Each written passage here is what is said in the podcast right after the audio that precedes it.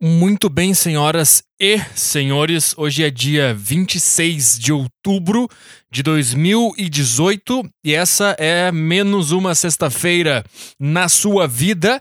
E esse é o início do podcast onde eu ainda estou motivado e, portanto, eu consigo articular as palavras muito bem. E daí, conforme o programa vai. Programa. Conforme essa bosta que você tá ouvindo aqui vai passando, que você tá ouvindo, que tu tá ouvindo Sou gaúcho. Orgulho do Sul. O Sul é meu país. Não, que bobagem. É, tá calor já, comecei a suar. Conforme o programa. Programa não, conforme essa, esse troço passando, eu vou começando a falar as coisas eh, mais. de forma mais vagabunda. Porque. Sei lá, porque eu sou preguiçoso pra caralho. Eu sou preguiçoso pra caralho. Sabe de uma coisa, cara? Eu tô. Eu tô de férias Olha o sorriso que o meu corpo produziu naturalmente quando eu disse, quando ele ouviu a palavra férias. Ai, cara, tem que aturar aquelas páginas de empreendedor, de coach, dizendo que não existe férias, que sempre tem que trabalhar. Vai, cara, vai dormir, cara. Quer ver? Eu vou, eu vou pesquisar no Google agora uma frase de empreendedor que fala sobre férias. Quer ver? Frase empreendedor férias. Vai ser alguma coisa tipo, ah, eu trabalho nas férias, não existe férias para quem para quem ama o que faz. A primeira aqui, ó. Férias servem para fugir de gente doida que enche meu saco. Tá, não é isso aqui. É... Tipo assim, você, você sabe que tem um trabalho quando está animado com a sexta-feira. Você sabe que tem uma carreira quando está animado com a segunda-feira. A única carreira que eu estaria animado numa segunda-feira se fosse uma carreira de cocaína, cara. para poder aturar o meu trabalho de merda que começa na segunda. É. Não achei. Eu fui desbancado pela minha. Olha aqui, olha aqui. Tem uma aqui chata. Eu acho fascinante que a maioria das pessoas planeje suas férias com mais cuidado do que planeje suas vidas. Porque a vida é chata, cara. A vida é chata. Talvez porque fugir é mais fácil que mudar. Sim, óbvio. O cara acha que ele desvendou a. a... O que, que tu acha que tu desvendou? Quem é esse cara? Jim Rohn. É uma frase do Jim Rohn. Vamos pesquisar quem é Jim Rohn. É um cara super importante da história do mundo. Vamos ver quem é. É um bosta. Jim Rohn foi um empreendedor, autor e palestrante motivacional americano. Ai, cara. Ah. Palestrante motivacional. Cara, o teu emprego de palestrante motivacional é a prova de que a vida é chata. E é por isso que as pessoas planejam mais as férias. Cara, não dá para entender, cara. Essa, essa frase, cara. É óbvio que as férias é muito mais legal do que a vida em si. Só que as férias também faz parte da vida. Esse é um problema. Só que. É, é, a vida, o que ele quer dizer é o trabalho, acordar assim. Isso é chato, cara. Ninguém gosta de fazer isso. Tá? Pode ir parando com isso aí. Vamos ver aqui se eu acho mais uma. Uh, blá blá blá. Só tem essa aqui do Jim Brown só. Eu, olha, olha, a frase, vamos de novo. Olha a frase desse cara que me irritou agora, me pegou na veia. Eu acho fascinante. Tu acha fascinante mesmo? Tu viu um cara planejando as, as férias com alegria e tu achou fascinante. Tu parou, teus olhos não piscavam mais, ficou olhando pra aquele cara planejando as férias. Meu Deus, isso aqui é fascinante, cara. Ele tá só exagerando um negócio para pagar uma. Só isso que ele tá fazendo, esse Jim Rohn aqui. Não sei quem é esse cara. Jim Rohn. Você me lembra de Rim Job? Eu acho fascinante que a maioria. Fascinante. Que a maioria das pessoas planeja suas férias com mais cuidado do que planeja suas. Tem outra coisa também, cara. Férias, normalmente o cara tira uma semana, duas. Então, sim, o cara tem que planejar com mais cuidado, porque ele tem um tempo ali. Ele tem um tempo curto que ele vai gastar dinheiro. E ele tem que. Pô, vou pra Croácia. Vou para o litoral da Croácia. Tá, o que, que eu tenho? Tenho que planejar todos os dias. Que horas eu vou fazer os negócios. Qual praia eu vou conhecer. Qual festa eu vou. Eu ter que planejar, porque eu vou embora. Isso aqui não vai durar para sempre. A vida, ela é muito longa, cara. Demora demais. Ah, é 80, quase 90 anos. Se, se tudo der errado, vai até 90 e poucos, quase 100. É chato. Então, é óbvio que o cara não planeja com tanto cuidado, porque o cara pensa, ah, se eu fracassar nos próximos 5 anos, eu tenho mais 30 para consertar. Então foda-se. Agora, minhas férias, se eu pagar uma viagem pra Croácia, vou gastar, sei lá, 10 mil reais pra viajar pra Croácia. Se eu não planejar isso aqui segundo por segundo, cara, eu vou voltar e vou ter jogado 10 mil reais no lixo e vou me sentir pior do que antes de viajar pra Croácia. Então, sim, não é fascinante. Fascinante é, é, é tu. Ah, quem é esse cara? Eu não sei quem é esse cara. É. De que eu tô falando, cara? Chega. Calma, vamos baixar o tom. Palestrante motivacional. Palestrante motivacional, cara. Palestrante motivacional. Tipo assim, a prova de que a vida ela é muito chata, ela é muito monótona e ela é desmotivante por si só é porque precisa existir um palestrante motivacional. Se a vida fosse legal, não ia precisar ter um palestrante motivacional, porque as pessoas estariam motivadas naturalmente e, portanto, elas iriam elas iriam cuidar das suas vidas do mesmo jeito que elas, que elas cuidam das, da, das suas. Sei lá o que eu tô falando aqui. É. Esse cara mandou uma mensagem aqui no WhatsApp. Vamos ver aqui. Tá. Deixa eu fechar essas merdas aqui. Eu vou ficar me desconcentrando. É. O que, que é, cara? O que, que dá. Uh, oito minutos. Tá, vamos lá. O que, que tem pra falar aí? O que, que, tem para falar aí, cara? O que, que, tem para falar aí? Tem para falar aí, cara, que tinha alguma coisa que eu queria começar antes de tudo. O que, que era? É, não sei, cara. Eu quero falar de futebol. Vamos falar de futebol. É... Cara, Boca Juniors meteu 2 a 0 no rabo do Palmeiras e o Grêmio ganhou do River Plate na Argentina, com gol de escanteio todo cagado. Eu, como um bom, um bom pessimista que sou, eu já tô imaginando que terça-feira que vem. Eu não sei. Terça-feira que vem vai rolar um desastre na arena. Eu não sei, eu tô sentindo uma coisa ruim, cara. Eu não sei, cara. Acho que foi cagada ter ganhado de 1 a 0. Tinha que ter empatado 0 a 0 para deixar os caras morno. Deixar os caras não, não desperta a fera, entendeu? Agora, puta, eu acho que o Grêmio foi lá e cutucou a onça, cara. Eu não sei, cara. Eu não tô. Ai, ai, ai. Mas... Ah, outra coisa, outra coisa também, cara.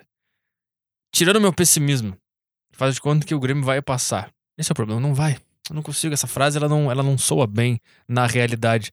O Grêmio vai passar pra final de novo. Pra segunda, segunda temporada seguida. Não soa muito legal essa frase. Não entendo. Não tô gostando. O único ponto é que eu quero muito pegar o Boca de novo na final. Eu quero, como se eu fosse jogar. Quando eu digo eu quero pegar, é que eu quero. Eu quero ficar deitado na minha cama. É isso. Assistindo uns caras se esforçando pra caralho. É isso que eu quero fazer. tá? É, eu, então eu quero pegar o Boca de novo, cara, porque eu tenho um trauma. Eu ainda tenho um trauma da Libertadores de 2007. Que o Grêmio, o Grêmio chegou na final contra o Boca e tomou 5 a 0 no agregado. O Grêmio tomou 3 a 0 lá na Argentina. Cara, eu lembro que eu vi esse jogo no escuro no meu quarto. eu, eu, eu tinha uma certa esperança, cara. E daí começou aquele amasso, cara, aquele Riquelme. Cara dando uns bicos de fora da área, um monte de golaço, um gol contra. Tomou 3 a 0 Daí ficou assim uma semana inteira os caras, não, eu acredito, vai dar, nós vamos virar, nós vamos fazer três. E eu fui aqui no jogo no Olímpico na volta, tá? Eu nem lembro direito, cara. Eu nem lembro direito para tu ver como foi um trauma esse troço. Eu lembro que tava tão cheio, cara, que eu, que eu conseguia. Puta, agora tá, eu tô, tô com a memória meio. Porque teve um jogo na semifinal dessa Libertadores de 2007 que foi contra o Cúcuta, da Colômbia. Eu lembro que eu fui nesse jogo, faltou luz. E, tipo assim, cara, era, era o Olímpico, era o estádio antigo do Grêmio. Então dava pra. Quando ia muita gente, não tinha muita organização. Então eu comecei a andar por todos os setores do estádio, porque faltou luz, tu podia sair, dizer que não tinha entrado ainda, e entrar em outro setor, tipo as catracas. Como tava muito cheio, os caras começaram a liberar, tipo assim, se tu era da social, tu podia entrar em qualquer lugar, porque tava uma confusão. Eu lembro que eu assisti esse jogo por, por vários ângulos, porque eu fui na social, depois eu saí, eu fui lá na outra, no outro lado do estádio, e eu não lembro direito. Eu lembro que na final contra o Boca, eu não lembro onde eu fiquei no estádio, cara. Eu não lembro direito.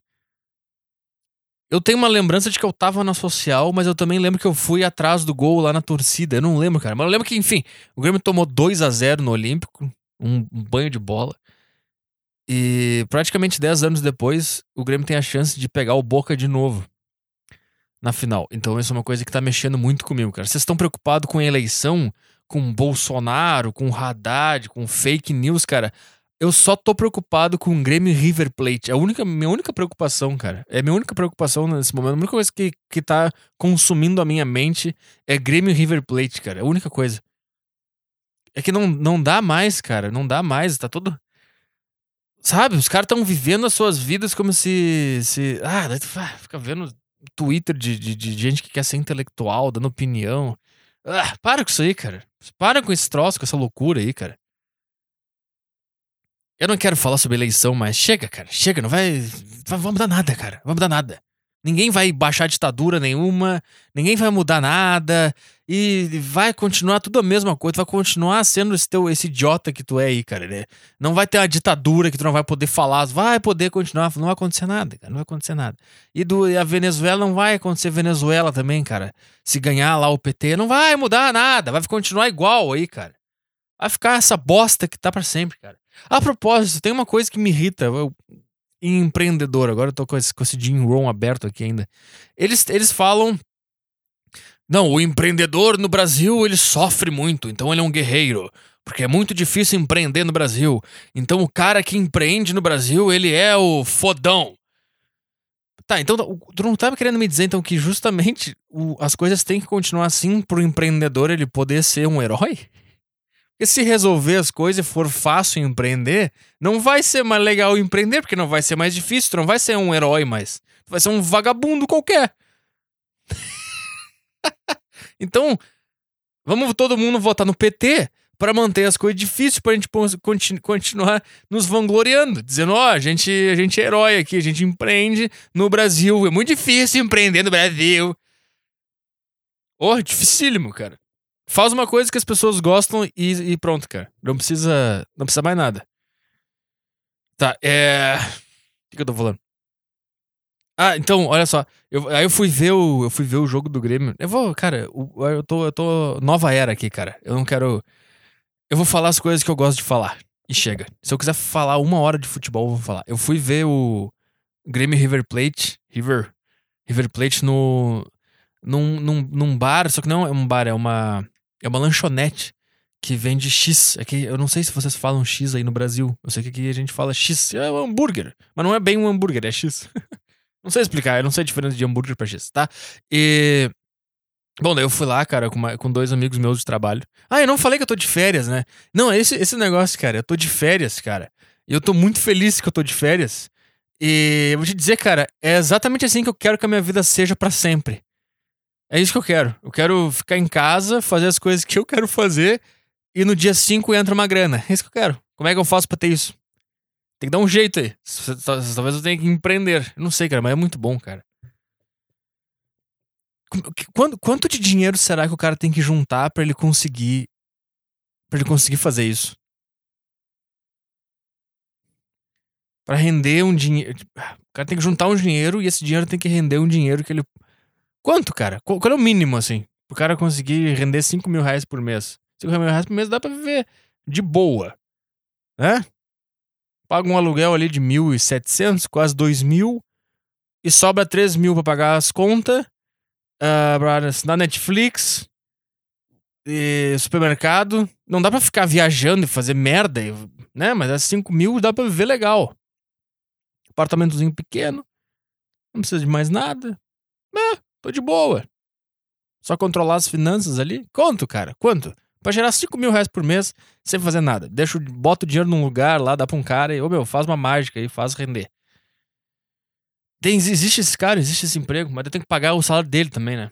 E se esse cara, esse cara, ele tá te passando a perna também. Se ele, tem a, se ele tem a capacidade de pegar o teu dinheiro e fazer render, como é que ele ganha dinheiro? Ele ganha dinheiro te dizendo que só dá pra render até tanto. Só que daí rende tipo 10 mil, ele pega os outros 5 pra ele. E ele te dá os outros 5 e fala, ah, rendeu 5, mas rendeu 10, ele pegou os 5 pra ele. Então agora o que, é que tem que fazer, cara? É um beco sem saída viver, cara. Não tem, não tem como. Não tem como viver, cara. Essa é a minha conclusão sempre que eu penso sobre a vida. não tem como, cara. A vida é um cubo mágico. Não é? Tu olha um cubo mágico e tu pensa, não tem como. Aí tu vê algumas pessoas que conseguem e tu fica, não tem como. Mesmo que, mesmo que alguém consiga, tu não consegue acreditar que tem como. Não tem como. Eu não sei, tá. É, eu fui no. Eu fui no. Eu fui num bar. Comer um X. Eu comi um. Eu comi um X galinha e umas batata frita, cara. E. Aí eu, cheguei lá na, nesse bar, cara, e eu tava. Eu tava sentado. Tipo um telão. Tava olhando pro telão, né? Esperando o jogo começar. Aí sentou duas mulheres na, na frente. Só que não era. Tipo, era uma. Uma, uma era muito feia. Era tipo. Era uma já. Eu acho que ela era bonita, mas ela não. Ela não. Ela achou que ela ia ser bonita para sempre e ela não se cuidou. E aí ela embarangou e ela tava ainda tentando viver no mundo onde os homens queriam comer ela pra caralho, faziam de tudo pra querer ela. Ela tava tentando viver nesse mundo ainda, assim, porque tu via que é morena, tipo, não era gorda. Tu pensava, é, com, com 18 anos ela devia ser muito bonita, muito gostosa. Era, ela devia ter uns 30 e poucos. E tava acabada, tá? Ela começou a puxar assunto comigo, cara. Começou a falar, perguntar se o jogo era importante. Eu tava com a camisa do Grêmio, perguntar se o jogo era importante. Tá, a amiga dela já era, já era uma milf de respeito. E aí começou, sei lá, tudo que eu falava com os caras que eu tava, elas olhavam para trás. Pra, pra, sei lá, pra ver se, se metia na conversa. Daí daqui a pouco ela pediu pra eu tirar uma foto dela e da amiga dela. E daí ela me, deu, ela me entregou uma câmera da, da TechPix. eu falei, porra, boa câmera. Você quer qual? O iPhone X? Eu perguntei pra ela. e daí ela falou, não, é que eu não tenho celular. Eu falei, faz bem. Eu, faz bem mesmo faz bem mesmo. Eu quero atingir esse nível onde não precise mais de celular. Eu vou voltar pro, pra aquele flip-flop. Flip-flop é chinelo? Não é. Como é que é? Telefone é aquele que abre e fecha. Quando eu puder, eu vou. Porque agora eu não posso. Eu preciso de. Eu preciso de. Porra, contato, trabalho, não sei o quê. Quando eu, quando eu atingir um nível, cara, eu vou, jogar, eu vou pegar meu celular e vou jogar pela janela da minha cobertura. Porque eu vou estar nesse nível já. Ele vai. Eu vou ter um celularzinho de merda. Quer falar comigo? Me liga. Eu quero chegar nesse nível. Tá, e ela, ela diz, ah, não tem celular, blá blá. E daí, cara, ficava puxando assunto, só que eu não, sei lá, cara, eu respondo assim. Faz bem. Sei lá, o que quer que eu fale, cara? Eu, eu, não converso, eu não sei conversar, cara. Eu sei que todo mundo, todos os homens que passaram pela tua vida, quando tu falou oi pra eles, eles, eles imediatamente, o mundo deles virou tu, e tudo que eles pensavam era como te agradar nessa conversa. Eu não, eu fui ver, eu fui ver o jogo. Eu tô nervoso com o jogo. Eu tô imaginando que o River Plate vai meter quatro. Agora eu tô. Eu quero que isso acabe logo. Eu quero que passe. Eu quero que esse jogo passe como um flash na minha mente. É isso que eu quero que aconteça. Para de puxar papo. E daí elas foram embora com cinco minutos de jogo. não, elas foram embora antes de começar o jogo. Porque eu, eu não sei se foi porque eu fui grosso que eu não dei papo. Mas elas ficavam enchendo. Puta, chato pra caralho, puxando papo. Aí ela perguntou se o jogo era importante. Eu falei, é, é pra caralho. Sabe, eu não quero conversar. E aí tudo que eu comentava, eu comentava alguma coisa sobre a escalação do time com, com o colega de trabalho que tava comigo, e elas viravam para trás, querendo se meter no. Para! Sabe? E daí, antes de começar o jogo, elas perguntaram: falta quanto tempo para começar o jogo? Eu falei: deve, começar, deve faltar uns 10 minutos. E, e elas se levantaram e foram embora. Por isso que, é por isso que eu não como ninguém, cara. Esse é o meu problema. É porque eu, eu trato ela como, ela como um ser humano normal. Se um cara ficasse puxando papo comigo, eu ia tratar do mesmo jeito. Tipo, eu ia responder objetivamente o que ele quer. E pronto, eu não ia. Nossa, falou comigo, uau, uau, senta, vamos conversar. Vamos ser amigos. Não. Tá? Daí esse foi o meu primeiro. Sei lá, esse foi o meu primeiro tempo de, de jogo, tá? Bom, daí. Daí começou o jogo lá, puta nervoso do caralho me cagando nas calças. Foi um jogo de merda, na verdade. Aí, no segundo tempo, cara, no segundo tempo o Grêmio fez um gol. Só que, tipo assim, eu tava. É, foi do caralho, porque eu tava. Eu tava. Esse bar, é, é, esse, essa lanchonete, ela é numa rua que tem um monte de bar e várias outras lanchonetes, tá? Então, nessa rua, todo mundo tava vendo o jogo em vários bares, tá? Só que eu não sei, por uma mágica dos céus, cara. Tipo assim, tu sabe que a televisão, ela tem um delay da, do que tá acontecendo de verdade, né? E dependendo se for net, Sky, se for a TV normal, tipo, o delay ele, ele, ele varia de TV para TV. O rádio é o tempo real, a Globo é um pouquinho menos, aí a Sport TV é um pouquinho mais, blá blá blá. E, cara, deu uma, uma, uma loucura, cara, porque, tipo assim, o meu bar era no, do meio pro final dessa rua. O meu bar. Mas você tá entendendo? E daí, quando, quando teve um escanteio pro Grêmio, e daqui a pouco, cara, começou um terremoto, cara a vir do fim da rua. Começou um.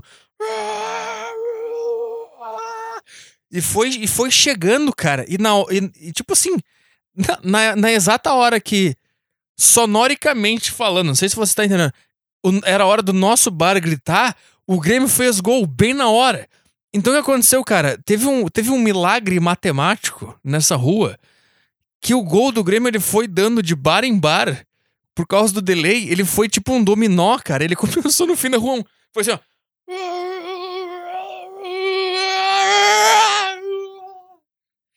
Foi, foi assim, cara. Não, parecia que tava tremendo na rua quando o Grêmio fez gol. Enfim.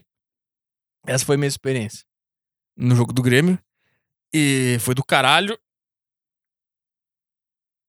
E é isso aí, cara. E vamos lá, vamos ver o que vai acontecer. Meu palpite é que é que não vai dar. Esse é meu palpite. Tá, o que, que nós temos para falar aí, cara? Tem. Pô, tem uma coisa que eu. Não sei, vou falar aqui. Saiu bastante notícia aí na imprensa nacional sobre uma coisa que aconteceu. Você que me ouve há bastante tempo, você sabe que eu falo de um programa que eu escuto todo dia de manhã no rádio, né? E aconteceu uma coisa nesse programa que repercutiu, repercutiu, certo essa palavra? É, nacionalmente aí, tá todo mundo falando sobre isso. Tava, né? Já passou. O que que aconteceu, cara? Como é que eu vou explicar, cara? Esse programa, ele é o nome dele é Bom Dia, tá? O apresentador dele é o Rogério Mendelski, que é um, um cara que eu acho do caralho. Ele começa às 5 e meia da manhã, tá? Ele termina às 9. Eu acordo todo dia às 5 e meia, ligo, ligo na, nessa rádio e vou viver minha vida ouvindo esse programa, tá? Eu escuto até as 9. Só, eu só paro ali entre as 6 e meia e 7 e meia, que é a hora que eu vou na academia, daí eu escuto música. E aí quando eu termino o treino eu já volto pra rádio de novo. Então o que aconteceu? Qual é o, qual é o lance desse programa? Que ele é, ele é muito interessante. Tipo, o cara, o, o, apresentador, ele é de direita, tá? Ele é de direita. Mas não é bitolado. Ele é de direita. E é legal, é do caralho. Ele, ele, eu acho ele do caralho. Ele tem uma. Ele sabe fazer rádio, ele, ele, ele sabe manter o assunto. Ele. Não sei, cara. Eu acho do caralho. Eu acho muito do caralho. Eu, eu escuto ele muito. Só que ele é, ele é de direita, tá? Só que acontece? Às 5 e meia da manhã. Tá ele sozinho com outro. Com outro co-apresentador, né? Mas às 5 e meia é quando ele pode ser de direita pra caralho. porque, tipo, ele pode falar os negócios, porque é um horário que não tem muita gente ouvindo ainda.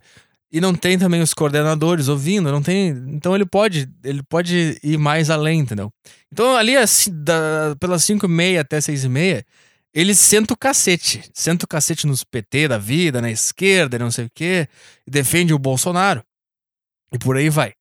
Tá, vamos lá, cara. Eu não, eu não tô nem aí pro, pra ideologia dele, o que ele defende. Eu acho que ele é um baita radialista e ele sabe entreter o cara, ele sabe falar as coisas que ele quer falar. Esse é o ponto, né? Só esse ponto. Tá? Então ele é, ele é esse cara de direita. Tá? Conforme o, o, as horas vão passando, começa a entrar outros integrantes no programa, tá? E, e, e, obviamente que não são tão de direita quanto ele. E às 8 da manhã entra um cara que ele foi meu professor na faculdade, inclusive eu tô com um livro dele aqui, que é o Juremir Machado da Silva, tá? Ele foi meu professor na faculdade de jornalismo. Eu tenho um livro dele aqui, a História Regional da Infâmia, inclusive autografado por ele. Quando eu encontrei ele, eu pedi pra ele autografar. Que é um livro que eu acho do caralho, porque não interessa qual é a ideologia do cara. Né? Ele, ele, ele é mais de esquerda. Ele é de esquerda. Ele diz que não é, mas ele é. Tá?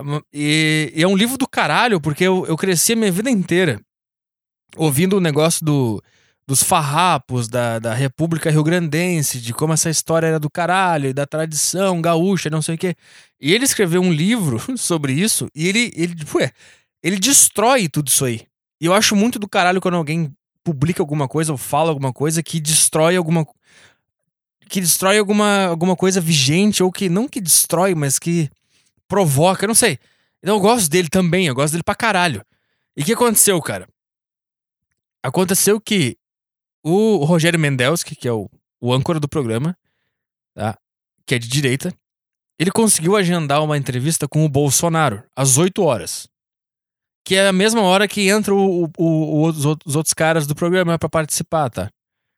Às 8 horas entra o Juremir e entra mais, mais um outro cara que se chama Jurandir. E às vezes entra um outro cara para falar de carro, que é chato pra caralho. É o, como é que é? O Rossi. O nome dele é Rossi. O cara ficava falando de Mercedes nos papos chato pra caralho. Né? E eles ficam trocando ideia ali até as nove. eh, discutem o que tá acontecendo, futebol, política, tudo que estiver acontecendo, tá?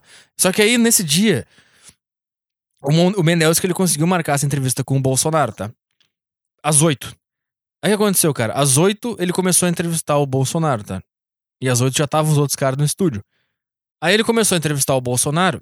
Eu tava assistindo ao vivo ali pelo Facebook, que eles tam- também transmitem por vídeo. E daí, cara, ele perguntou, começou, ele fez umas três perguntas pro Bolsonaro ali, e aí uma hora o Bolsonaro tava respondendo uma, ele tava dando uma resposta mais longa. O Rogério Mendes que ele pediu pra cortar o microfone dele, porque e aí ele deu um aviso ali pros caras no ar. Que eu não entendi o que, que era na hora, tá? Ele, tu- pelo, pelo vídeo tu vê que ele tá gesticulando com os outros integrantes do, do programa e tá, tipo, avisando alguma coisa, tá? Que na hora tu não entende o que, que tá acontecendo, mas ele tá avisando alguma coisa pros outros, pros outros caras, inclusive pro Juremir ali, tá? Aí, voltou, né? Ele pediu pra abrir o microfone de volta e seguiu a entrevista com o Bolsonaro. E foi até o fim, blá blá blá. E quando, aí terminou, tá? Terminou a entrevista com o Bolsonaro. Ah, e aí ele, ele, o Rogério Mendes, quando ele, ele encerrou a entrevista, ele, ele falou pro público, ele disse, ah, só pra vocês entenderem aí por, por que, que os outros participantes não, não, não fizeram perguntas pro Bolsonaro, é porque foi uma exigência da, do, do entrevistado, né? Que ele só queria é, conversar com o âncora do programa, tá? E daí, cara, ele falou isso e disse, ah, espero que vocês entendam, blá blá. Aí o Juremir, ele perguntou assim, é... Como é que é que ele perguntou? Ele perguntou, podemos dizer então que o candidato Jair Bolsonaro nos censurou? Tipo assim, cara, puta, daí não, né, cara? Eu gosto dele pra caralho, eu gosto dos dois, mano. Cara, isso aí é meio. É exagero, cara, não é? Tipo, ele não te censurou. O que, que ia acontecer se tu se metesse na conversa, mesmo ele não querendo? Não ia acontecer nada. Tipo, censura é se tu não puder legalmente se meter na, na entrevista ou perguntar. É só uma. O entrevistado só pediu uma condição pra dar entrevista. Que se não for assim, eu não, eu não quero dar entrevista. Tipo, não é censura. Censura eu acho que é mais grave. É, é, cara, tu não pode me fazer pergunta e se tu fizer, cara, tu vai preso, porque tu vai estar infringindo a lei aqui que tu não pode. Eu acho que isso é censura, tá entendendo, cara? Censura eu acho que é uma coisa mais. Mais a ver com. eh, Não com uma sugestão. Tipo assim, é uma sugestão. É, uma, é, uma, é um pedido do cara. Eu entendo que pega mal, pega mal. Mas aí, mas aí que tá. Daí segue, segue a história, tá? Já, já, já dou meu, meu ponto de vista sobre isso. Segue a história. Aí o, o Juremir falou: podemos considerar que o candidato nos censurou? Aí o Mendels que falou: não, não, acho que não é pra tanto tal. E daí o, o Juremir deu um, ele deu um chilique e ele falou: eu achei humilhante. Eu me senti humilhado, uma coisa assim. E por isso estou saindo do programa. Foi um prazer trabalhar com vocês durante 10 anos. E ele pediu, cara, ele pediu demissão do programa. Que ele participa há 10 anos, que é do caralho quando ele participa, por causa dessa bobagem, cara. Por causa dessa bobagem. Aí que tá o negócio, cara. Tipo assim, tu vê no vídeo ali, se tu procurar aí Juremir Machado no, no YouTube, você vai ver essa cena aí toda. Tu vê que ele. Que ele, que ele ficou nervoso na hora, que ele meio que, que gaguejou. A voz dele já é fina, ele já deu uma. Ele deu uma gaguejada, porque ele ia tomar uma atitude. Porque. O que, que, que que passou pela cabeça dele? Ah, agora é o momento de eu, de eu ser o paladino do jornalismo aqui. Tipo, não era de verdade aquela revolta. Ele, ele, ele queria defender o jornalismo. Ah, olha aqui, as pessoas vão ver que eu sou o jornalista, que eu defendo o jornalismo. E aí, não sei se dá pra entender, cara. Tipo assim, cara, qual é o. Qual é o. Qual é o. Qual é o efeito em si de- desse problema? Vamos, vamos lá, vamos supor que. Os caras estão ali, tá? Daí o, o, o âncora do programa avisa os outros caras, ó. esse, esse entrevistado aqui não interessa quem é, não interessa se é o Bolsonaro, se é o. Se é o, sei lá, o padeiro da esquina. Ó, esse entrevistado aqui, Pra conceder essa entrevista que ele tá dando aqui agora, ele, ele só pediu pra que só o âncora fizesse perguntas. E a gente aceitou porque é uma entrevista que, que, é, que é boa, a gente não pode perder essa entrevista, blá blá. Tá, daí o cara avisa. Se, se o Juremir, ele quer ser o paladino do jornalismo, o cara que tem atitude, defende, ele tinha que ter se metido no meio da entrevista e falado. "Ah, candidato, por que que, por que que você pediu pra conversar só com, só com o âncora do programa? Porque não vai acontecer nada. No máximo ele vai desligar, ele fala: ah, eu pedi pra não para ninguém mais perguntar e o cara perguntou, então tchau, não quero mais conversar. E daí ia brigar com o âncora do programa. Foda-se, briga. Isso é, um, isso é um bom programa de rádio. O âncora e o convidado, o outro participante brigando ao vivo. Isso aí ia ser do caralho. Agora, sair, tu te autocensurou, não acha, cara? Eu não sei. Eu não sei, eu acho muito. Acho muito, sei lá, querer. Querer to... Ai, olha aqui a atitude que eu vou tomar aqui, eu vou sair do programa. E Isso é uma coisa que, tipo assim, não. não... Porque se tu quer defender o jornalismo, tu, tu tem que encarar o, o negócio. Ou tu briga com o âncora no ar. Tipo assim, ele diz assim: ah, eu me senti humilhado e por isso vou sair. Eu não consigo, eu não consigo juntar as duas coisas. Eu não consigo juntar se sentir humilhado e sair do programa. Porque- tu não pode ser humilhado?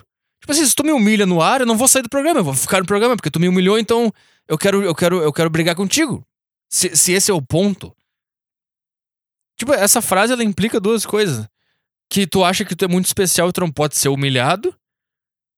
E que tu é muito especial e que tu não pode ser humilhado por ninguém. E se tu for humilhado, tu vai se retirar dos lugares que tu for humilhado. Quando na verdade, se tu é um, um cara. Porra, eu sou jornalista que sou foda pra caralho.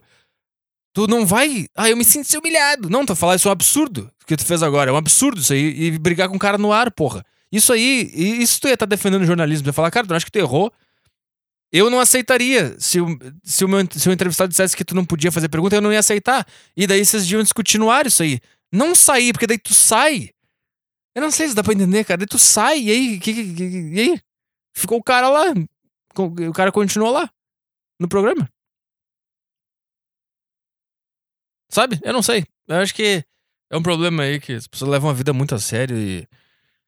Eu não sei, cara. Eu, eu, eu se eu tivesse lá, cara. É é foda falar de fora, mas eu- se eu tivesse lá e o cara falasse, ó, esse entrevistado aqui ele pediu pra só eu fazer pergunta, tá? Eu ia falar, tá, mas eu, na- no fundo da minha cabeça eu ia pensar, cara, eu vou, eu vou, eu vou perguntar, foda-se. Vamos ver o que acontece.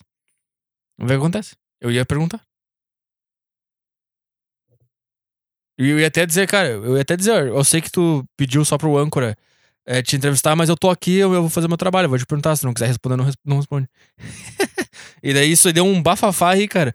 Já tá todo mundo, ah, o Bolsonaro censurou. Puta, daí é um exagero que tu fica, ah, cara, não é pra tanto, cara, não censurou. Porra, podia perguntar, tava ali com o microfone aberto na tua frente, é só perguntar, cara, não ia mudar nada. Ia acontecer, cara, ia te matar, ia te prender porque tu perguntou, não ia acontecer nada. Não te censurou porra nenhuma. E, e é, daí tá todo mundo agora dizendo que "Ah, é assim que vai ser! Vai ser ditadura! Não vai, cara, não vai. Eu, eu, eu, acho, eu acho que o Bolsonaro pediu isso só porque ele não quer participar de sabatina, sabe? Os caras pentelhando e torrando o saco, 10 caras perguntando coisa. Eu não sei. Eu até acho que foi uma. Talvez tenha sido uma estratégia ruim que passa uma certa covardia do Bolsonaro de só querer conversar com uma pessoa. Passa, mas não é pra tanto, assim, não é? Puta, censura. E vai, acabou com a democracia e a liberdade de imprensa. Acho que não, acho que, que tem mais a ver com o estado de saúde, ele não quer se estressar, ele não quer ficar batendo boca, ele tá bem nas pesquisas, ele não, ele não quer dar chance pro azar. E ele sabe que se tiver cinco cara entrevistando, ele sabe como é que funciona, ele já participou de sabatina, ele sabe que é, um- é uns caras metralhando ele. Ele não quer ser metralhado, ele quer conversar com uma pessoa só. Acho que acho que é essa a explicação dele. Sabe, eu acho que não é nem. nem não é nem que ele censurou é um, vai ser assim. E nem que o cara foi humilhado. Acho que. é, calma, cara, calma. Vai lá e pergunta. Pergunta. É só, é só, uma, é só uma orientação. Sabe? Não é que não é uma lei. Mas enfim. E outra coisa que aconteceu também é a. No mesmo dia, cara, deu um problema lá no pânico. no- com a Amanda. E. Eu assisti, cara. Show de horror, cara. Show de horror. Não sei se você sabe o que aconteceu. Bom, vou, vou tentar contar. Eu assisti. Tava lá o MC Biel. Eu não sei o que aconteceu, cara. Começaram a, a- a se xingar. O MC Biel começou a dizer que a Amanda tinha dito que queria que ele morresse. E que isso era um absurdo. E a Amanda começou a provocar o cara. Ele começou a dizer que. Ah, pena que a minha palavra não se cumpriu na, na frente do cara. O que, digamos de passagem, cara. Isso eu achei do caralho da, da parte dela. De ser assim, honesta pra cacete, ao vivo. O problema é que esse tipo de rádio não o brasileiro não tá acostumado, e muito menos o entrevistado. Tipo assim, cara, se tu pega lá o Howard Stern na, nos Estados Unidos, isso é fichinha. Esse fato é fichinha perto do que já aconteceu lá. Pega o Open Anthony Show lá, porra. Isso aí não faz nem cosquinha do que já aconteceu lá. E lá os caras. É que lá eu vejo que os caras no o rádio deles lá. Eu vejo que eles, eles botam o rádio em primeiro lugar. Tipo, tem até um termo que o Howard Stern fala, que é. Não é que ele fala, é um. É que não tem. Eu não, eu não consigo ver a tradução pro português, que é good radio. Tipo, good radio. Isso aqui dá um. dá good radio. Então. Vê, a, vê no Netflix, tem aquele programa do David Letterman. Tem um, um, dos, um dos episódios é com o Howard Stern. Vê lá, esse cara é foda pra caralho. O maior radialista dos Estados Unidos hoje, eu acho que é ele. Acho não, de certeza que é ele. E, tipo assim, o que eles falam, eles botam o, o rádio em primeiro lugar. Então, o programa tem que ser. Tudo, tudo que acontecer tem que ser good radio. Não, nada pode ser levado pro pessoal, nada, nada pode ser, sabe, levado pro íntimo. Ninguém pode se sentir humilhado e ficar brabinho. E mesmo se tu ficar brabo, tu tem que ficar brabo e aproveitar a tua brabeza para fazer um, um, um, um, programa de rádio ser do caralho. Então, lá eu vejo que eles canalizam todas as atenções pro, pra, pro programa do, de rádio ser do caralho. É isso que eles querem fazer. Não tem, não tem, não tem frescura. E, cara, eu vou te dizer, cara, o que a Amanda fez ali de. De. Puta, é que também tem, eu não sei como é que é a. Não sei como é que é a negociação. Se eles falam pro cara, ah, não, vai lá, a gente vai te entrevistar, vai ser de boa. Não sei, eu não sei também. Também tem essa. Porque o cara que vai no Howard Stern, ele sabe como é que é. Ele sabe como é que funciona. Agora, o cara vai no pânico. Teoricamente, teoricamente o pânico, o Emílio ali, é o mais próximo da rádio americana que a gente tem aqui, no sentido de sinceridade, de, de, de papo aberto pra caralho, de poder se xingar e brigar e, e, ficar no ar aquilo ali, e não ficar fora do ar. Então eu não, eu não sei qual é o limite ali. Mas aí tava ali o, esse cara, esse Missy Biel e a Amanda estavam discutindo ali. E a Amanda falou alguma coisa que que fez o cara sair do programa, tá? Pô, até aí eu tô com ela, cara. Até aí eu tô com ela. Acho que ela rendeu pra caralho a conversa. Isso aí tava dando um puta programa do caralho. Ia ser memorável, tava, tava, tava, o papo tava ali e, e, e, sei lá, acho que ela tava no caminho certo e foi sincera mesmo. Ela falou. Eu não, eu não sei, eu não, eu não vejo que seja um problema tu falar na frente de um cara que, que tu esperava que ele tivesse morrido. eu não sei, tá entendendo, cara? Tipo assim, se tu fala isso na, na, na vida pessoal com o cara e tal, eu até entendo o cara se ofender, mas eu vejo que no rádio, com o microfone, é um, um outro contexto. E ali é, um, é, uma arena aberta, cara. E quem tiver a melhor saída, a melhor resposta, que vai levar. Não dá pra se ofender se a pessoa disse que, que ela queria que tu tivesse morto. Eu sei que é difícil não, não se ofender. Eu sei que é difícil. É difícil pro MC Biel, que não tem nada a ver com, é, com esse mundo, conseguir segurar isso aí, não se ofender, eu sei. Mas até aí eu tô com ela. Achei que foi uma o problema também é que o jeito que ela falou, ela tava um pouco. Ela tava um pouco nervosa e dava pra ver que ela tava levando pro pessoal. Não sei se ela tava querendo fazer um good radio, sabe? Eu não sei qual era a intenção dela. Mas enfim, cara, até aí eu tô com ela, cara. Só que daí, cara, a outra, a outra produtora do programa, a Paulinha, ela, ela quando o MC Biel, ele, ele, ele saiu, tá? Ele disse, ah, falou, não quero mais participar dessa merda aqui e foi embora. E daí a, a, produtora do programa, que é a mulher que consegue os entrevistados pro programa, que produz o, o Pânico e tal, ela deu, ela deu um esporro na Amanda no ar. O que até aí também é good radio, ótimo. Segue que tá do caralho. Tá do caralho. E aí a Paulinha foi lá e deu um esporro na Amanda, mandou ela se tratar, disse que era para respeitar o convidado. Só que aí que tá, cara. Aí agora tá aí a nova pauta, cara. Foda-se MC Biel, foda-se a nova música dele. Essa é a nova pauta do programa agora. É Paulinha contra a Amanda. Vamos até o fim com isso aí. Só que daí a Amanda começou a chorar. E começou a dar ordem pro Emílio. começou a dizer: desliga o microfone agora. Falou pro Emílio. E o Emílio falou: dá licença que eu tô trabalhando. E daí eles começaram a brigar. E a Amanda, e a Amanda começou a mandar: Emílio, desliga o microfone agora. E ele, dá licença, mano, que eu tô trabalhando. Puta, começou a criar um clima horrível com o âncora do programa. E diga de passagem, porra, o Emílio é um gênio, cara. Ele, ele levou a, a, essa situação, cara. Puta, é por isso que eu, ele, é, esse, ele é o nosso Howard Stern, só que ele não é tão valorizado quanto o Howard Stern é valorizado lá, sabe, cara? Porra, o jeito que ele ele conseguiu usar o problema Ele continuou no ar. Ele usou o problema para ter conteúdo pro, pra, pra, pro rádio. E daí ele começou a falar: Não, dá, dá certo que eu tô trabalhando. Se a gente conversar comigo, a gente conversa lá fora. E daí ela não vai desligar o microfone. Aí ele, mano, eu tô tentando trabalhar. E daí ela, ela chorando, eu não tô tentando trabalhar também. Aí eu acho que tu. Tu, não, tu já levou pro pessoal, tu não tá mais preocupada com o programa, tu tá preocupada com o teu pessoal. E tu vê que o Emílio, ele. Eh, tu vê que o Emílio ele tem essa mentalidade de. O que importa agora é o programa, não é a vida pessoal de ninguém, não é briga de ninguém. O que importa agora é o programa. E daí ele, ele tenta ele tenta continuar ali rendendo, e daí a Amanda começa a, a, dar um esporro no Emílio. Tipo, falando, ah, o Emílio tá tentando render o bloco agora. Que legal isso aí. Começou a dar, tipo, dar um chilique. Esse, ela saiu, ela saiu do, do propósito que é fazer um programa de rádio e começou a levar pro pessoal. E o Emílio continuou usando o fato de ter saído do programa de rádio pro pessoal, ele continuou tentando puxar de volta pro rádio o fato de ter levado pro pessoal, não sei se dá pra.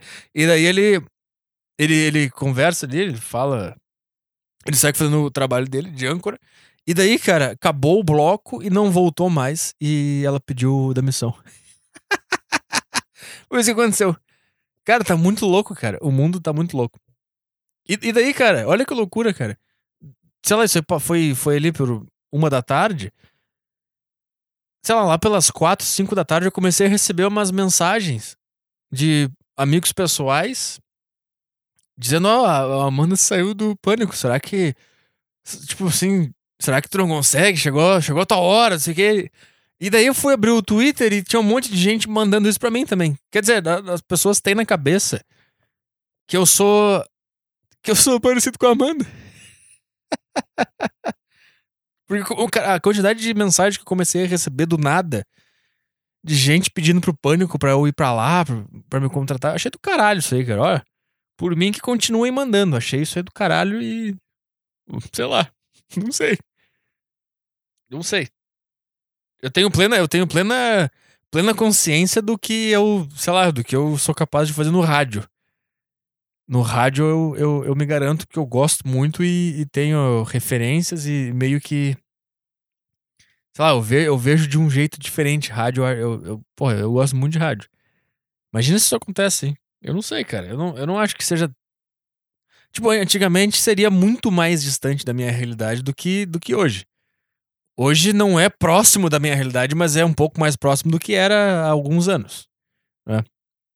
Então eu não sei. Eu não sei. Se vocês quiserem, continuem mandando lá. Vai que numa dessas os caras tão. Sei lá. Não sei, cara. Não sei. Não sei. Não sei. Eu tenho, eu tenho DRT de radialista, grande bosta, mas eu tenho. É, sou. O cara tentando. Eu tô tentando. Parece que eu tô numa entrevista de emprego agora.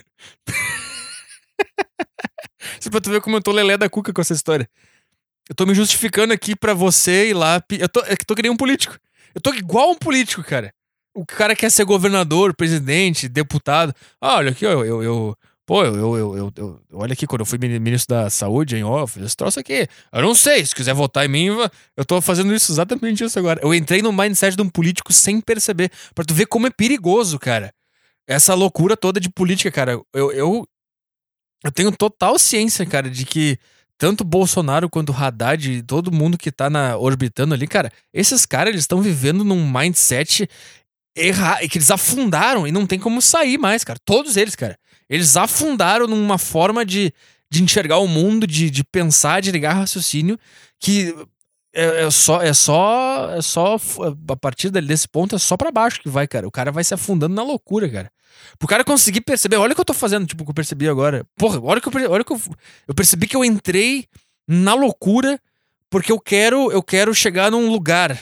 E para eu chegar nesse lugar eu dependo do povo, entre aspas, que, que vocês pedir lá. Tá entendendo, cara? E olha o que essa situação fez na minha mente. Eu comecei a me justificar do porquê que eu sou adequado pro cargo. Olha a loucura, como é, ah, eu tenho DRT de, de, de ó, mano, eu, eu, ó, eu tenho essas influências aqui. Eu comecei a fazer isso, cara, naturalmente, pra tu ver como. Isso é uma, isso é uma, isso é um, isso é um, isso é uma faísca pronta para incendiar em qualquer ser humano, cara. Essa, essa, essa coisa de, de começar a se justificar para chegar num, num, num, lugar e pedir e começar, sabe, cara? Tá entendendo o que aconteceu agora? Eu não sei. Tipo, um gatilho que tem qualquer, todo ser humano tem aí, cara. É só tu. É só tu. Se tu chegar perto dessa situação, o gatilho vai atirar e tu vai começar a pensar nesse, de, dessa forma, se justificando, dizendo como tu é bom, como tu sabe das coisas. Olha, olha a loucura, cara. E eu consegui escapar, hein, bicho. Porra! Eu podia estar até agora me justificando por que, que eu mereço ir pro pânico, pedindo, pra, pedindo voto para vocês irem lá falar. Porra! Foi legal. É, outra coisa antes de ler e-mail. Teve um. Eu fiz um show aqui, né? Em Porto Alegre no último sábado, no dia 20 de outubro. Cara, foi muito legal, cara. Foi muito legal. Eu. Puta, o lugar era legal, era tudo. Não sei, tava um clima legal. Tava um clima legal. Foi, foram 45 pessoas. E, cara, o que aconteceu foi Vamos lá. Eu. Olha, olha que legal. legal, não sei o que se isso é legal ou não. Eu. Eu tomei duas dosezinhas de uísque. E eu fiquei bem. E essa é a chave do sucesso, cara. Whisky. eu tomei uma, uma dose meia hora antes de começar os shows. Começava às nove. E outra dose eu fiquei tomando enquanto os outros caras estavam no palco. E quando eu cheguei, cara, eu cheguei Putz, eu, eu vou te dizer, cara, foi o whisky, cara. Foi o, se não fosse o whisky, não ia ser tão bom. E isso é um grande problema. Porque é, é, o, típico, é, o típico, a típica história do cara que só faz bem o negócio quando ele tá drogado e quando ele vê ele tá, ele tá vomitando, fudido. O cara tá famoso, cheio de grana, mas alcoólatra, quase morrendo. Então tem que tomar cuidado também, cara. Tem que tem que tomar cuidado. Eu acho que esse é o meu, essa é a minha chave do sucesso. Duas dosezinhas de uísque uma meia hora, uma hora antes de começar e uma durante. E aí vai, cara. E aí o que, que eu fiz, cara? Eu tinha um, um, texto ali de mais ou menos uns 40 minutos, um, uma hora, que eu fui nele ali, foi. Como é, tipo, como é a primeira vez que eu faço um solo, tem muita coisa que, que tu não sabe ainda que, que tá. Porque o que acontece, cara? Se eu fosse um cara normal, que as pessoas gostassem de mim, eu fosse aceito na cena da comédia, eu ia fazer, tipo, 5 minutos, 10 minutos, aí eu ia ter 10 minutos, aí eu ia começar a fazer 15 minutos. Tipo assim, eu ia fazer esses shows que as pessoas fazem pra. Tipo assim, esse showzinho em vários bares e tal, com a, com a turma toda da comédia. Então aí tu vai criando o teu ato a partir daí. Tu começa como um open mic, 5 minutos. Aí tu Tu fica fazendo aqueles cinco minutos. Aí tu, ah, agora eu entendi esses cinco minutos. Aí, ah, agora eu vou tentar mais esses cinco e vou botar mais cinco. Daí tu, tu fica mais alguns meses fazendo dez minutos. Aí daqui a pouco tu tem 15 minutos, daqui a pouco tu tem 20, daqui a pouco tu tem 30, daqui a pouco tu tem uma hora se tu quiser ficar uma hora, entendeu? E daí tu. E daí tu tem, tu pode fazer um solo se tu tiver o público e tu já tem o material e tal. O que acontece comigo, cara? Como, como esses caras não gostam de mim, eu tô excluidíssimo da cena.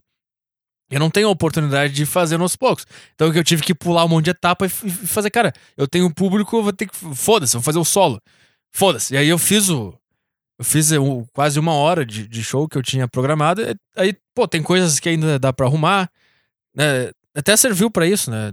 Tem que ficar fazendo e entendendo. Tem coisas que funcionam pra caralho. Tem, tem pontos altos que eu já percebi que são pontos altos. Bom, então tu vai analisando as coisas ali. E pelo que eu vi, cara, pô, eu não, eu tenho uma, eu não tenho que cortar nada, eu só tenho que melhorar algumas coisas. E, sei lá, eu achei, eu achei do caralho, cara. Pra, as pessoas acharam também. Tanto que eu terminei a minha, o meu último beat, e eu terminei, dei boa noite, e as pessoas ficaram sentadas. E eu falei, tá, e agora? E daí as pessoas começaram a. Ah, faz mais aí.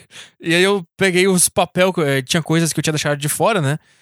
E eu fiquei, sei lá, cara, mais uma hora no palco, fazendo material extra que eu não tinha colocado no show. Testei algum, algumas coisas, que foi bom, porque tinha coisas que eu tava inseguro. Tipo assim, eu tirei coisas do show porque eu tava inseguro em relação àquelas coisas. E, e como, eu, como eu, o pessoal ficou, pediu mais, eu testei essas outras coisas. E foi bom porque daí eu já, já vi que não preciso estar tá inseguro, porque as coisas funcionam também, essas coisas que eu deixei de fora. E eu fiquei mais uma hora lá fazendo material extra e respondendo pergunta. Ah, e daí. Vamos lá. Eu, eu subi no. Eu comecei, né? Eu, eu fui chamando os outros caras. Então eu fui tipo. Eu, eu, eu abri.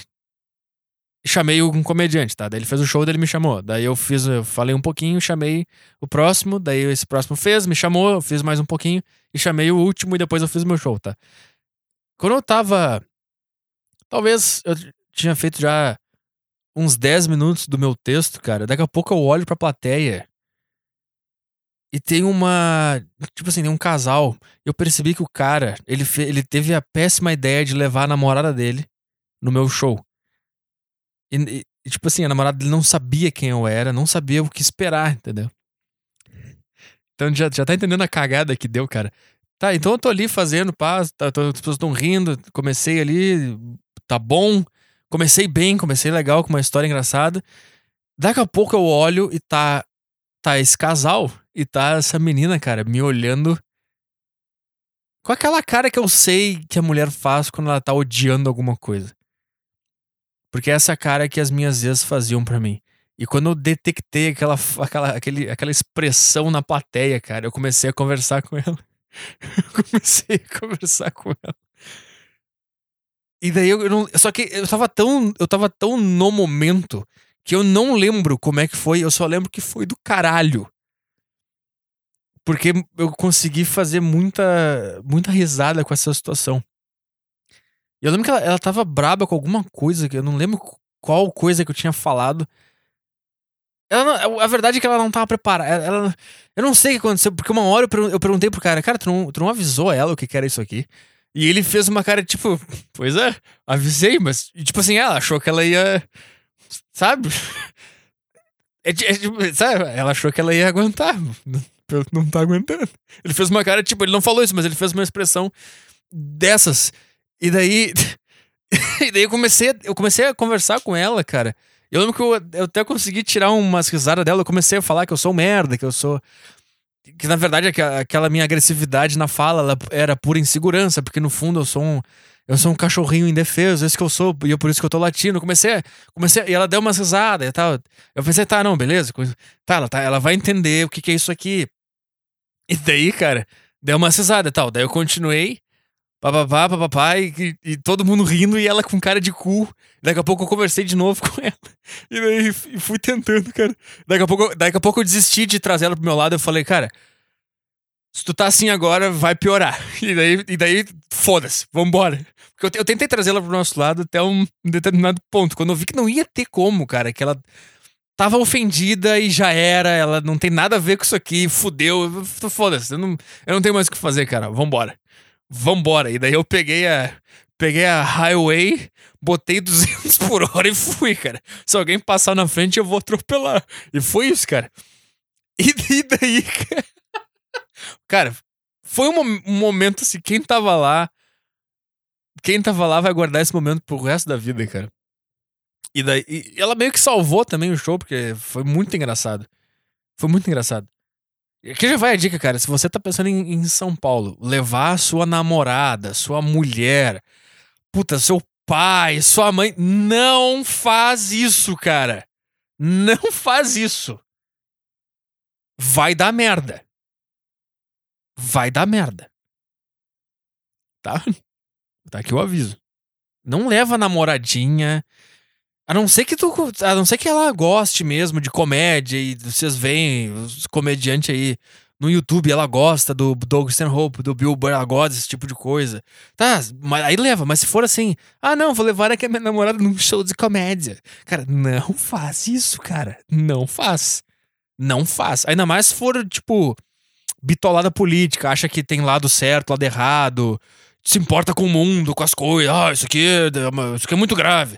Tipo assim, cara, tem que ser gente que não tá nem aí pra vida, cara. Se tu tem lado, se tu acha que.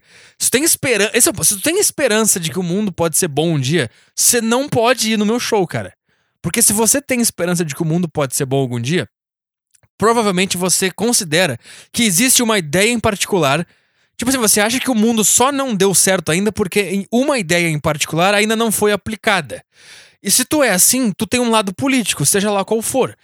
E quando tu for no meu show, eu não tô nem aí pra nada disso aí, cara. E eu toco em todos os assuntos possíveis. E é, cara, é, ba é, é, é baixo o negócio. O nível é, é ruim. É, não tem, não tem. É agressivo, é, não tem filtro. Justamente porque eu não, eu não, eu não vejo que exista uma, uma ideia no mundo que vai. Pô, só falta essa ideia ser aplicada que daí o mundo vai. Eu não, eu, eu não vejo assim, cara. Eu vejo que não tem esperança, não vai funcionar. É um, é um, é um, é um objeto quebrado e não, não vai ter ferramenta nenhuma que vai consertar aquilo ali. A partir daí eu começo a agir no mundo, a partir dessa falta de esperança. E daí, cara, quando tu não tem esperança, tu fala sobre qualquer coisa. Tu fala sobre tudo que vier na tua cabeça, tudo vira motivo para falar para fazer graça, para fazer piada, para falar sobre o assunto com, com despretensão, tá entendendo? E é assim que o negócio é, cara. Então, se, se. Cara, se você é. Se você vê esperança, se você acha que o mundo tem como ser consertado, se você acha que tem uma ideia, ou se você acha que. Ó, oh, as pessoas têm que ter responsabilidade, porque. Oh, oh, oh.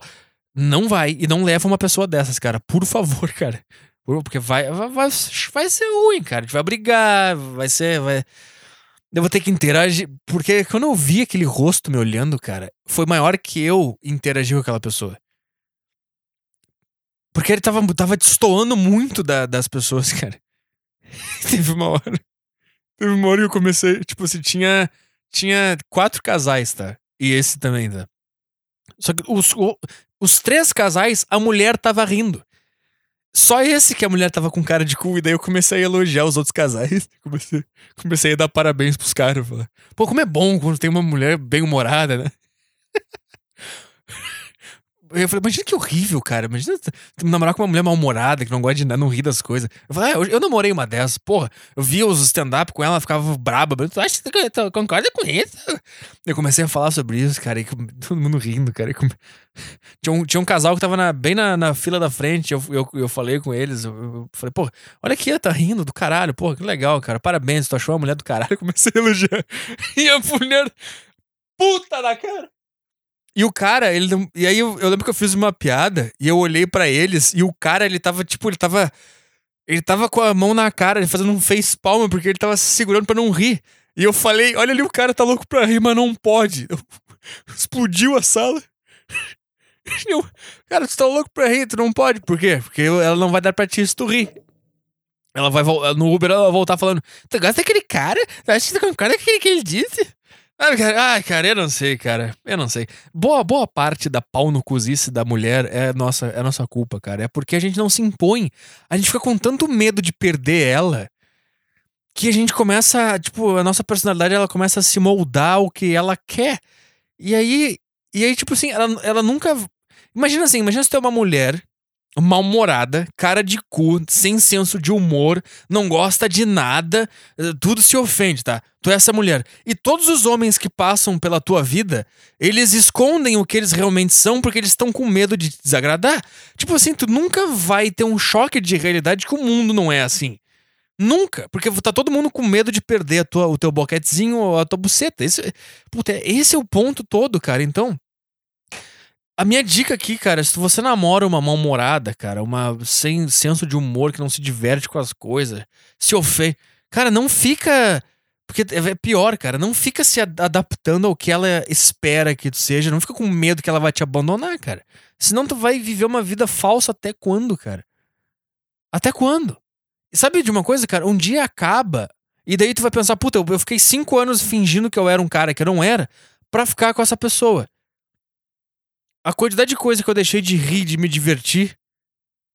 Sabe? Vai bater um arrependimento. Então, eu não sei, cara. E, daí, e, e por outro lado também. Porque o meu, o meu lado. O meu lado irritado, ele, ele, ele queria generalizar todas as mulheres. Eu pensei, mulher é, mulher é assim, que saco. Mas eu lembro que tinha outros três casais que as mulheres estavam rindo. Então não é. Não é que elas são assim, é que as que são elas nunca tiveram um cara que se sentiu livre para ser quem ele era de verdade. Ele ficou sempre se escondendo. Tá entendendo, cara? E daí quando tu cria esse clima, tipo, tu nunca abre a oportunidade dela descobrir que existe um mundo completamente diferente e que as pessoas. Ah, por exemplo, esse tipo de comédia existe porque.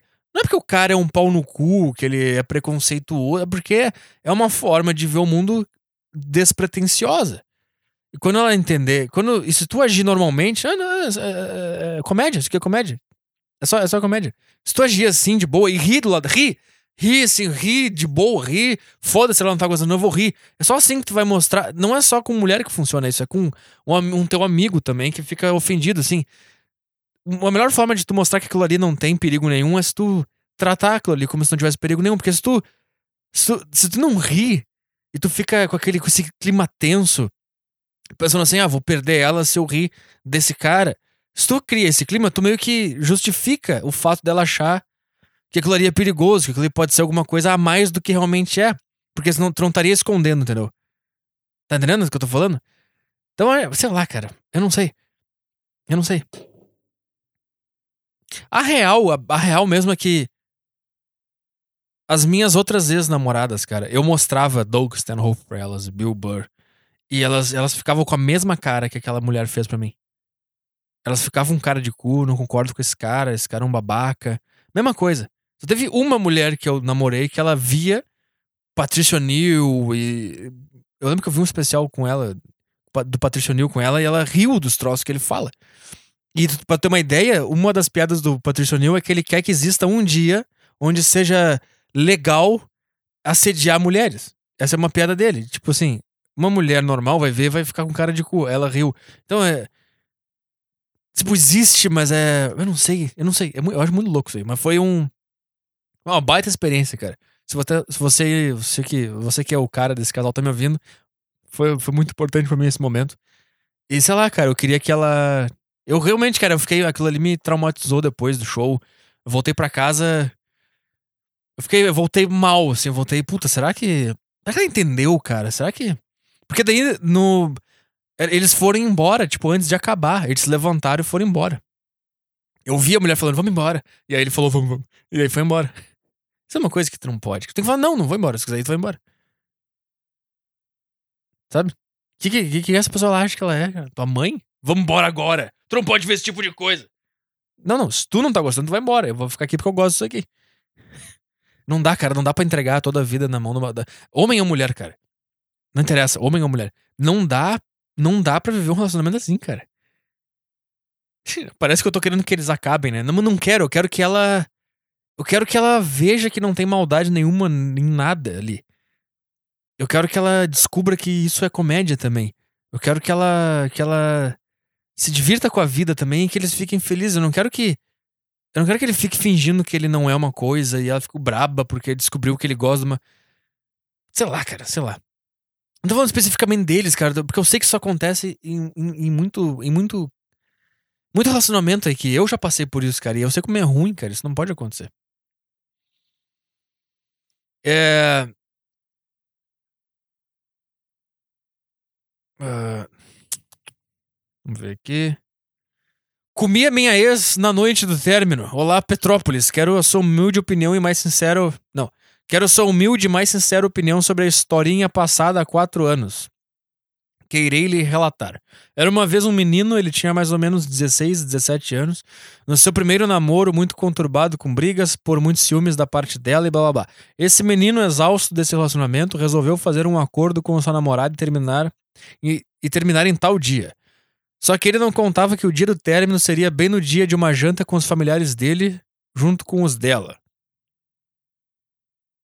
Como assim? Cancela. Anoiteceu e decidimos que esse seria o nosso último dia juntos. Todos no nós jantamos e bebemos como se nada tivesse prestes a acontecer. Chegou a hora de ir embora e ela, triste, pensando em desistir do término, pediu por seu namorado passar só mais aquela noite com ela. Ele, como não é bobo nem nada, ficou. Oh, não é bobo nem nada. Foi fisgado pela, pela Chocta e, mano, não é bobo nem nada mas já deixou avisado que aquela seria, de uma vez por todas, sua última noite ao lado da mesma. Os pais dele foram embora e os pais dela, bêbados, foram dormir e os pombinhos foram dormir na sala num colchão que estava lá. Que situação horrorosa, assim. Puta, duas famílias gigantes numa casa. Uh, pra quê? Parece aquelas famílias da, da Romeu e Julieta. Que isso? Não sei o que eu tô falando. Sabe que tem que. As duas famílias têm que se conhecer. Tá, vamos ver. De repente, no meio da noite, essa menina pula em cima dele, louca de tesão. Ainda dava para ouvir o som de uma música que ainda tocava nos fundos da casa. Cidade Acordada, Gustavo Lima. Desconheço tal canção, entretanto. Vamos lá. Pera aí. Gustavo Lima, Cidade Acordada. Cidade Acordada. Gustavo Lima. Vamos ver então. Só um pouquinho. Deixa eu ver aqui. Pera aí.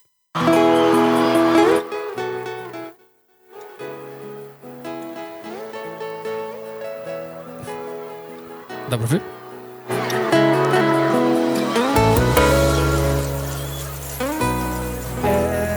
Tá tão gata que chega doer.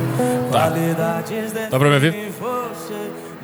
Esse cara nunca tinha visto ela tão voraz com, como naquela noite. Ela fez coisas que nunca tinha feito em sete meses de namoro. Meu pau nunca tinha sido tão bem tratado.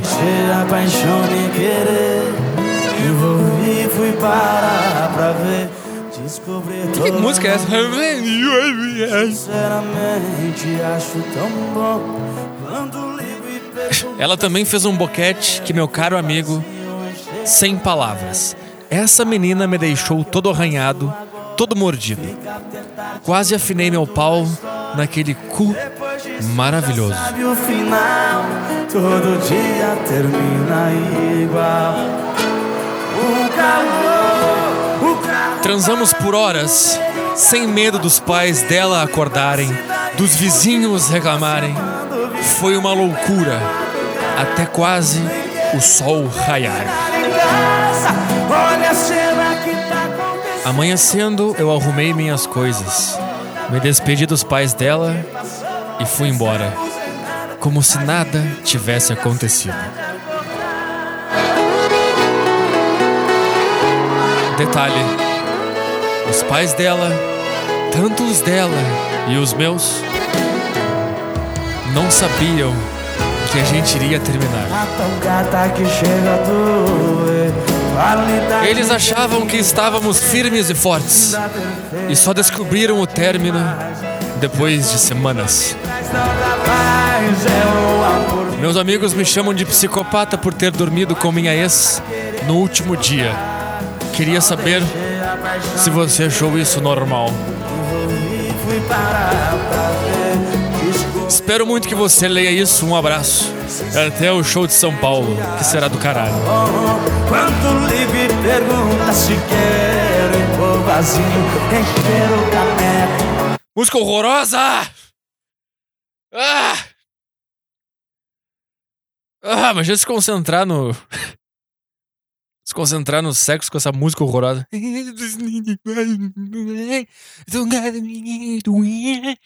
Para! Para de cantar assim! Eu, eu acho que eu ia dizer. Só um pouquinho, só um pouquinho. Eu ia me levantar e até o sistema de som ia desligar. Aí ela fala, ah, então agora não dá mais. Eu não consigo fazer um, um bagadaço sem ouvir essa música. Eu falo, quer saber? Então acabou. Acabou, chegou. Podia ter usado a música, sei lá, cara. Tá, daí acabou? Eu não sei, cara. Eu não sei se acabou isso aí mesmo.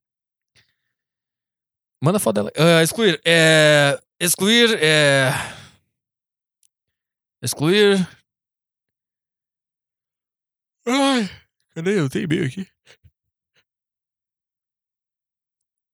Uh, putz, tem e-mail chato, hein? Vou, vou. Vou excluindo aqui. Vamos ver aqui. O que tu achou do. Vamos ver isso aqui. Há seis meses eu passei em uma seleção de estágio para atuar como designer em uma empresa de marketing multinível muito conhecida aqui na cidade. A empresa estava desenvolvendo seu próprio setor de marketing. Após uma série de decepções com agências de, de publicidade, viram que eu era bom, tá, conseguia produzir com uma qualidade, tá, tá, tá, tá. Eu não era só designer, representava todo o marketing. Em 15 dias fui efetivado, consegui até negociar minha remuneração com home office há alguns dias. Só que como um bom ouvinte do podcast, saco cheio, eu sou um fudido, cheio de problemas, inseguro, deprimido, não consigo atender o telefonema em público, e quando ouço a palavra conferência, começo a tremer, ah, parecendo que estou na fila da injeção. Ah, isso aí é bichice, cara. Chega um ponto que tu, que tu descobre que ninguém sabe nada, e tu fica, ai, tá foda, vamos ver esses trouxa falar, e tu só... Só, cara, só atende a conferência, bota o celular na mesa e fica. Aham. Ah, não, sim, sim, sim. Sim, sim, sim. Sim, concordo. É. Não, não, acho que sim, sim. Sim. Tá. Não, tá bom não. Tá não, tá. Pelo e-mail. Tá. Então tá bom. Tchau. Isso é uma conferência. é. Os outros funcionários acham que eu sou um sociopata, que um dia chegarei na empresa atirando em todos porque falo pouco e sou quieto. Não, ninguém pensa isso de cara. Devido a esses problemas, acabo perdendo muitas oportunidades e me privo de expor as boas ideias que tenho. Cara, isso é, isso é, isso é meio bichice, cara. Isso é bichice, cara. Isso aí eu acho que tu. Tipo assim, tu quer passar essa, essa impressão e daí tu força mais do que realmente é. Entendeu? Esse é, esse é o topo. Tu quer que as pessoas te vejam como o sociopata. Olha aquele cara um dia. Tu quer que eles vejam assim, ah, esse cara, um... ou ele um dia ele vai entrar na empresa atirando todo mundo, ou ele vai, ele vai ter uma ideia muito do caralho. Esse cara, esse cara é muito especial. Tu quer forçar isso aí nas pessoas, esse é o ponto. Para com isso aí, cara. Cara, trabalho, empresa, é tudo, é tudo migué, cara. É, é só migué. As pessoas ganham dinheiro fazendo migué porque as outras pessoas acreditam em migué e compram migué. É só isso, cara. É só fingir. Só fingir. Não sei qual é o. Qual é o. É, tu respeita demais as pessoas também, por isso. Eu lembro que eu tinha isso. Eu lembro que eu, eu entendo por que, que eu tinha isso. Porque eu respeitava muitas pessoas. Eu achava que elas sabiam o que elas estavam fazendo. Eu, tipo, via as pessoas como uma autoridade. Quando tu percebe que ninguém sabe nada, cara, tu fala os negócios foda-se, cara. Tu sabe, falo, eu falo os negócios, eu não tô nem aí mais, cara. Eu falo, minha ideia é essa. E o prazo, esse prazo não dá. Eu não, não vai dar. Quer fazer, faz. Não vai dar. Esse sou eu no meu trabalho. Olha, esse prazo não tem como. Já vou te adiantando agora. Aqui. Não, sério, mas a gente precisa do dinheiro. Não tem como. Esse prazo não tem como fazer. Se fizer, vai ficar uma merda. Esse sou eu no meu trabalho, cara. Quer fazer? Toca aí. Mas vai ficar uma bosta. Qual é o prazo, então, que tu daria? Ano que vem, cara. A gente tem que dar uma trabalhada aí uns dois, três meses. Pra gente ver como é que tá. E aí, assim, a gente pode dar um prazo. Quer botar o prazo agora? Bota o prazo bota aí. Essa é a minha atitude, cara. Eu tô, sei lá, antigamente eu ficaria. Ah, esse cara deve saber muito sobre prazo. Hum, meu Deus, eu não posso falar nada, eu não posso dizer minha ideia. Eu, tô, eu acho que não dá. Eu acho que não, mas eu não posso falar. Ele deve saber muito mais que eu. Quando tu percebe que é tudo Miguel, cara, ninguém sabe porra nenhuma, cara, tu, tu, tu, tu fala, cara. É só falar. A empresa sofreu uma queda de faturamento fodida e foi comprada por um grupo bem conhecido. Eles possuem todo o suporte para a publicidade e agora eu me sinto mil vezes mais inseguro e desnecessário por ser o mais novo. E não ter nenhuma experiência com algo tão grande. Ah, mas tu, tá, tu plantou isso aí, cara. Sendo muito. Ah, tu quis ficar uma bichona lá, querendo pagar de antissocial, diferentão, e aí tomou no cu. Se tu tivesse botado pau na mesa naquela época e falado tuas ideias e feito coisa acontecer, agora tu seria o, o, o, o top do negócio aí. Ia comprar e tu, sei lá, não ia estar tá mal. Sei lá, cara, eu não sei. Eu não sei o que, que tu quer que aconteça. Vamos ver o que ele quer que aconteça. É, vamos ver. É, embora a decisão deles tenha sido me manter. Ai, cada dia que passa eu tenho um desafio diferente com a comunicação algo que seria muito normal para as outras pessoas acaba sendo uma experiência horrorosa para mim. Ai, cara, isso aqui é outra coisa, cara. Tu tá vendo como toda toda a loucura dessas eu tô dizendo que eu também fui assim, tá? Mas toda a loucura, insegurança e, ah, eu vou ter uma crise de ansiedade. É porque tu acha que as outras pessoas sabem o que elas estão fazendo e que as outras pessoas. Não só os, os, superiores, tu acha que eles sabem o que eles estão fazendo, mas como os teus, os teus concorrentes, tu acha que eles sabem o que eles estão fazendo. Porque eles falam.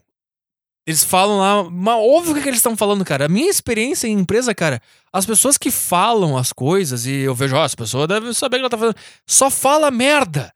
Só fala clichê, demagogia, fala coisa que não adiciona nada, não retira nada. Eu não sei, cara. Eu vejo que muita, muita parte dessa agonia aí é de ficar se comparando com os outros caras, achando que eles estão. que eles estão comandando. Cara, ninguém sabe nada. Todo mundo que fala alguma coisa nesse, nesse tipo de ambiente tá falando porque quer pagar de seguro. Cara, a quantidade de reunião que eu participei, eu fiquei quieto, cara. Eu só e as, eu via que as pessoas falavam porque elas não queriam perder o emprego. Elas só falavam porque ela, putz, eu não posso terminar essa reunião sem falar alguma coisa. E elas iam lá e falavam uma merda que tu pensava, cara, a gente perdeu 10 minutos com a tua fala de bosta. Não sei pra nada. Sei pra nada. E eu só falo quando, eu, quando é um negócio que eu. que eu realmente quero falar. E é isso, cara. Eu não, eu não, eu não, eu não sei qual é o. Pô, tu teve uma ideia, uma ideia de verdade. Tu, tu tá realmente preocupado com o negócio e tu, e tu pensa, puta, assim não vai dar. Não, tu tem que falar isso aí. Ninguém, ninguém. Ah, é que tu, tá, tu acha que as outras pessoas falam e se comunicam porque elas sabem se comunicar? Não, elas só estão se comunicando porque elas querem puxar saco. Elas não sabem o que elas estão falando.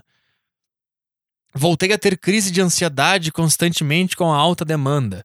As cobranças e as merdas típicas que ouço todos os dias só aumentam a minha vontade de desistir. Isso é outra coisa, cara. Tipo, alta pressão e alta demanda é uma outra coisa que tu, tu colhe o que tu planta. Pelo menos a minha experiência em emprego, tá? Se tu mostra que tu é foda, que tu sabe fazer o um negócio, que se der um negócio para ti, vão, tu, tu vai fazer. Não tem mais esse negócio de pressão, de alta demanda. Tu vai começar a dizer, cara, isso aqui eu não, eu não posso fazer isso aqui. Não tem, nesse prazo não tem como. Porque o cara vai te ver como um cara que sabe fazer o negócio. E aí ele vai ficar, tá? Bom, se esse cara que ele, ele já mostrou que ele sabe fazer o negócio. Ele, bom, se ele não pegar isso aqui, eu tô fudido. Eu preciso que esse cara pegue. E qual é a, qual é Tá entendendo, cara? Não pode ficar bichola lá. Aí as pessoas me veem como uma cara que é sociopata. Aí eles acham que eu quero matar todo mundo. Então, ai meu Deus, como o mundo é ruim. Não pode ser assim, cara. Não pode ser assim, cara. Tem que fala os troços que tu acha. Se tu não tem certeza daquilo lá, ou se tu não tá sentindo aquilo lá, não fala nada. E aí tu vai mostrar, vai vir uma demanda e tu faz aquele troço acontecer, cara. E daí tu vai ganhando respeito e as pessoas vão ver, ah, esse cara sabe fazer esse troço. Ele não vai ter alta demanda, não vai ter vira noite aí, porque vou falar, não, eu não vou virar noite.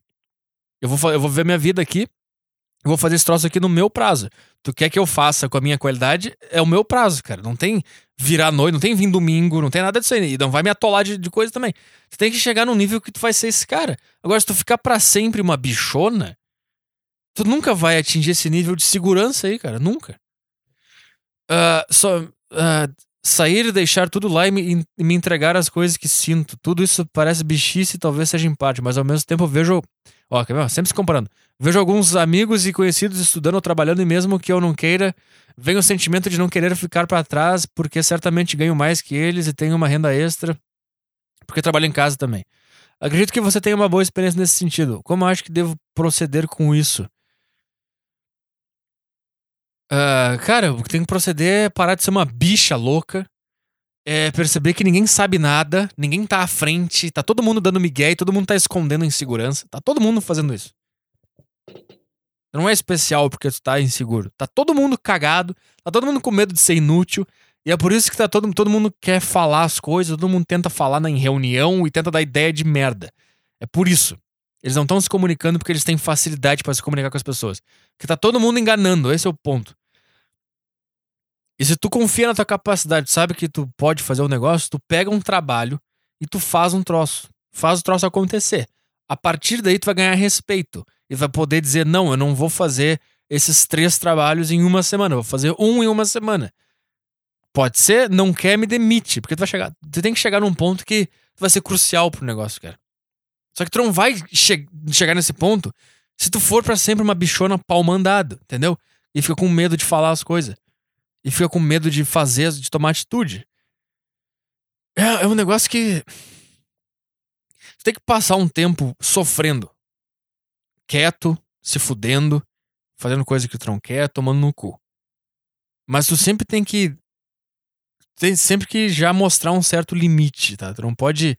Tu não pode nem ser o cara que vai ser explorado na empresa e nem ser o vagabundo que vai. Tipo, vai botar, vai chegar às nove, vai embora às seis, vai faz, não vai fazer porra nenhuma, não vai entregar nada. Tem que ser. Tem que ser, tipo assim, cara, eu tô aqui das nove às seis. E das nove às seis eu tô fazendo um negócio acontecer. Se eu fizer uma merda e não der certo, eu fico até as 8. Eu fico até as 9, eu venho, eu venho no sábado. Mas se eu fizer uma merda. Agora, se, se a equipe fizer uma merda, eu tô aqui. Tá entendendo, cara? Daí tu. Porque se tu tem, se tu tem essa, essa mentalidade de todo mundo sabe o que tá fazendo, eu sou inseguro, ah, eu não sei falar, eu não sei não sei o que, cara. Tu vai, ser, tu vai ser o inútil da empresa que os caras vão passar só as merdas pra ti. E daí, como tu já tá com medo de ser demitido porque tu acha que tu não se comunica bem, tu vai ficar. Eles vão ficar te atolando de demanda e tu vai se fuder, tu vai virar domingo a domingo trabalhando. Tá, então tu não pode ser esse cara. Tu tem que ser um cara que tem que mostrar que tu sabe fazer a coisa. E tu tem que exigir. Outra, uma coisa muito importante, cara, é exigir que as coisas sejam organizadas, cara. Porque tem. É, o meu ponto é que ninguém sabe o que tá fazendo, tá? E nem chefe sabe o que tá fazendo. E quando o chefe não sabe o que tá fazendo, ele vai passar coisa para funcionário. Desorganizado. Então, sempre tem que exigir organização das coisas. Tem, sempre tem que ser tudo muito claro. E se tu acha que eu não, não tem como eu resolver todas essas demandas que vocês me passaram em tantas semanas, tu tem que dizer, cara. Só que aí é o ponto. Se tudo ficou seis meses sem dizer, e tu não tem como mudar do nada agora e dizer que não dá mais. Porque se tu virou fim de semana e tu foi no feriado, e tu ficou até as duas da manhã trabalhando, tu já tu virou escravo. Tu tá fudido, porque tu não vai poder mais dizer, ah, não, não eu não, não tem como fazer, porque os caras vão dizer, tá, mas como assim? Aquela outra lá tu conseguiu, tu não ficou até as três da manhã fazendo aí o negócio? Tu tá fudido, então tu tem, que, tu tem que impor um respeito desde cedo. Só que tu não põe um respeito sem ser nada, entendeu? Tu tem que impor um respeito fazendo o cara mesmo provar que ele não sabe o que ele tá fazendo. Puta, essa é a minha. Puta, essa é minha visão, cara. É assim que eu vejo as coisas, porque é assim que eu ajo no trabalho. Eu, eu nunca deixei ninguém me tratar que nem escravo. Em nenhum trabalho que eu tive. Eu sempre tentei. Eu sempre pergunto as coisas, cara. O, o, ponto de tu mostrar que tu não é um palhaço é perguntando coisa. Tipo assim, sei lá, cara, tem um negócio que tem que fazer aí, tem um processo ali que não tá muito claro como que vai ser feito e os caras inventaram um prazo do cu deles lá. Você tem que perguntar tudo sobre aquilo lá. Pra, pra ver se tá batendo. E daí se. Porque tu vai mostrar pra. Eles vão tentar explicar o negócio, eles não vão conseguir, eles vão se enrolar, daí tu vai poder dizer, pois é, acho que, acho que esse prazo aí tá ruim, então não dá pra passar tudo isso aí pra mim agora nesse momento. A gente vai ter que ver melhor. Então, é, é que, tá entendendo, cara? Tá entendendo? Eu não sei. Essa, é, essa, é, essa é a minha visão, cara, sobre. Sobre trabalho, cara. Eu não sei. Eu, eu, eu não caio naqueles papos de vestir a camisa da empresa. E, e. Ai, aqui é um time, aqui é uma equipe. Eu não sou time porra nenhuma, cara. Tô disputando campeonato nenhum com ninguém, cara. Eu não sou equipe de ninguém, cara quer, quer, sei lá, cara, vai. É que esse papo é papo pra atrair tigrada. Porque, tipo assim, cara, todo mundo sabe que não sabe fazer nada. Todo mundo sabe que tá dando migué. Todo mundo sabe que, que as coisas estão sendo sustentadas por mentira, por, por, por, por coisa que não é bem como ela é, tá? Daí o que acontece? Aí essas empresas, elas começam com esses papos de isso aqui é uma equipe, as pessoas vestem a camisa. Por quê? que elas precisam tapar um buraco gigante que é todo mundo tá dando migué, ninguém sabe o que tá acontecendo, tá todo mundo improvisando. Então tá todo mundo inseguro. Daí tu vem e, ah, não, isso aqui é uma equipe, a gente vai vestir a camisa e blá blá. Isso aí meio que tapa esse buraco e as pessoas se sentem seguras e conseguem viver a partir daquilo. Eu odeio esse papo. Eu não sou equipe de ninguém, eu não tenho time, eu não tenho nada disso aí, cara. Eu quero fazer o trabalho ficar do caralho. Não interessa quem esteja do meu lado. Eu quero que tudo esteja organizado, tintim por tintim. Quero... Tu quer que eu faça um negócio, então tu me explica o que, é para ser feito. Não vem com. Só que isso é uma coisa que tem que impor desde o início, cara. E é muito difícil de tu conseguir impor isso se tu não tem isso dentro de ti. Se tu chegar novo numa empresa, por exemplo, e tu não é esse cara, tu não tem como Sabe? Tu vai baixar tua cabeça pros caras e vai aceitar o que eles falarem. E, quando tu menos esperar, os caras estão pisando na tua cabeça e tá lá todo inseguro. Lá, eu não, eu não sei me comunicar, eu não sei falar com as pessoas. Ah, eu vou ser demitido. Entendeu? Esse é o ponto. Então é, é uma situação muito. É uma situação muito complexa. Essa coisa de empresa e o caralho. Porque também, no fundo, o que, que os caras da empresa querem? Eles querem alguém que faça o troço acontecer. Não interessa como. Se, e se tu não se mostra essa pessoa, tu vai virar só um funcionário que vai ser escravo deles. E se tu se mostra que tu é o cara que sabe fazer o troço acontecer e tu faz o troço acontecer, tu ganha a habilidade até de não quero na reunião hoje. Foda-se, não quero. Não vou falar nada hoje na reunião, só vou ficar lá e não tô nem aí. Tu, tu ganha essa habilidade. Tá entendendo o que eu tô falando? Puta, eu não sei, é que eu só te confundi, porque tu já, tu já, tu já foi a bichona, né? Tu não tem como botar o pau na mesa agora, eu não sei. A, única saída que eu imagino pra ti agora é tu, é tu pegar essa autodemanda que te passaram, foda-se a ansiedade, foda-se o estresse, organiza da melhor forma possível e faz o troço acontecer, faz o que eles te pediram. Mas tu tem que fazer de um jeito que não fique meia boca e tu fez só por fazer. Tem que ficar do caralho. Tem que ficar do caralho. E a partir daí tu vai ganhar um respeito para tu poder começar a parar com a bichice e a poder falar as coisas que tu quer falar, por mais que tu ache que vai soar louco. Acho que eu não tenho esses troços também, cara. Tudo que eu falo é insanidade, cara. Eu, eu falo uns negócios de um jeito que não é o, o politicamente correto. E eu não, para mim não tem, não tem diferenciação ambiente de trabalho, reunião, escritório com o bar na esquina. Para mim não tem. Mas eu já, eu porque eu, sei lá, eu, eu já adquiri uma uma certa atitude que eu já posso fazer isso. Não tem essa, cara. Eu não vou ficar aqui circulando a realidade e não vou falar dela nunca. Tá entendendo? Essa, como eu, essa, é, a minha, essa é minha visão. É assim eu, que eu consegui. e, e, puta, e no, no, início, como é que eu fazia, cara? Eu não, eu, eu, eu não aceitava. Eu não aceitava. Eu não, eu, quando. Puta, é foda, cara. É foda. Ambiente de trabalho é uma merda, cara. Que é tudo mentira. É tudo falso. É tudo, é tudo uma opressão que, que não tá. É uma, é uma, uma opressão onipresente que ninguém diz que existe. E. Puta, isso que é louco, cara. Que é, cara, é. Tipo, e a quantidade de gente que sucumbe a isso aí, cara. Por medo de perder o emprego, porque tá ganhando dinheiro, porque. Ou porque tá, respeita muito a autoridade. Puta, eu vejo, eu vejo as pessoas, cara. Tipo, soterrada na, na, na, nessa mentira, nessa insegurança, e eu. e é, é triste, cara. É triste, cara. Vou te dizer uma coisa, cara. Eu passei a entender muito mais o Marx e os esquerdistas depois que eu comecei a participar de trabalho e analisar as coisas e ver como é que funciona. E o cara não tava tão louco assim quanto me fizeram acreditar que ele tava, cara. Não é tão absurdo assim, cara. Não é. Pode ter coisa que tá errado, assim como pode ter coisa que tá errado na direita lá nos Tipo assim, pega, pega essa merda que esses caras da direita falam que. Ah, se, se não tivesse o imposto lá, não sei o que, o empresário ele ia pagar pro trabalhador. Que ia, cara? Que ia o caralho? Ah, o INSS, como é que é o. Aquele cara do Mamãe Falei lá, quando rende, quanto rende ou não sei o que lá. Lembra dessa porra que ele falava assim? Ah, você prefere pagar é, esses 200 reais pro governo ou pegar para você? Só que não é isso que vai acontecer, cara ou vai ir pro, pro Estado, governo, ou vai ir pro, pro teu chefe. Porque tu acha realmente que o cara vai. Tipo assim, acabou esse imposto aqui de 200 reais no salário, tá? Acabou. Não, tu acha que o empresário ele vai pegar e vai dar pro trabalhador, cara?